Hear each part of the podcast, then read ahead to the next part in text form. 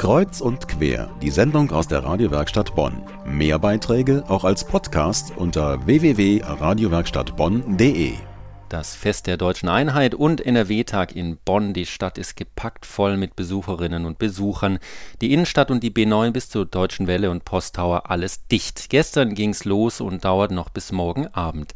Zig Organisationen zeigen, was sie machen, was sie können und mittendrin das Angebot der beiden christlichen Kirchen. Für Caritas-Direktor Jean-Pierre Schneider von der Bonner Caritas heißt das noch bis morgen Abend dahin gehen, wo die Menschen sind. Das ist unser Kirchenverständnis. Und wir haben, glaube ich, mit dem wachsamen Blick, mit all denen die Politik, Wirtschaft, alle Entwicklungen dieser Gesellschaft gestalten, darauf, dass da keiner übrig bleibt, dass da keiner davon ausgeschlossen wird. An der Stelle sind wir auch bei solchen Festivitäten, glaube ich, gefragt. Und so wird zum Beispiel eine riesige Himmelsleiter gebastelt.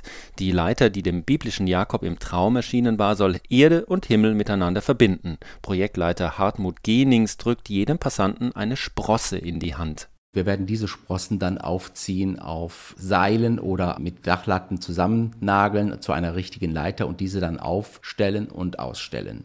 Jede und jeder kann seine Sprosse künstlerisch gestalten und etwas draufschreiben, nämlich ein Kinderrecht.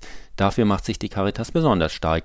Jean-Pierre Schneider hat es dann auf die abgesehen, die sich anschließend für all diese Rechte einsetzen können, Politiker. Wir hoffen natürlich, dass die Ministerpräsidentin, der Oberbürgermeister, viele andere vorbeikommen und dort ihr wichtigstes Anliegen an Kinderrechten mit auf so eine Sprosse schreiben, gestalten können, auf denen zum Ausdruck kommt, was für Kinder wichtig ist, damit sie eine gelungene Kindheit und Jugend erleben können. Festtage in Bonn, das heißt für die Caritas außer Himmelsleiter bauen auch Suppe kochen, Fahrräder reparieren und Puppentheater spielen und viele hilfreiche Gespräche führen. Noch einmal Jean-Pierre Schneider. Wir freuen uns und wir versprechen jedem und jeder, die da kommen, Kinder, Erwachsenen, allen, sowohl am Schlosskirchplatz, in St. Remigius, an der Villa Hammerschmidt und natürlich am Collegium Albertinum.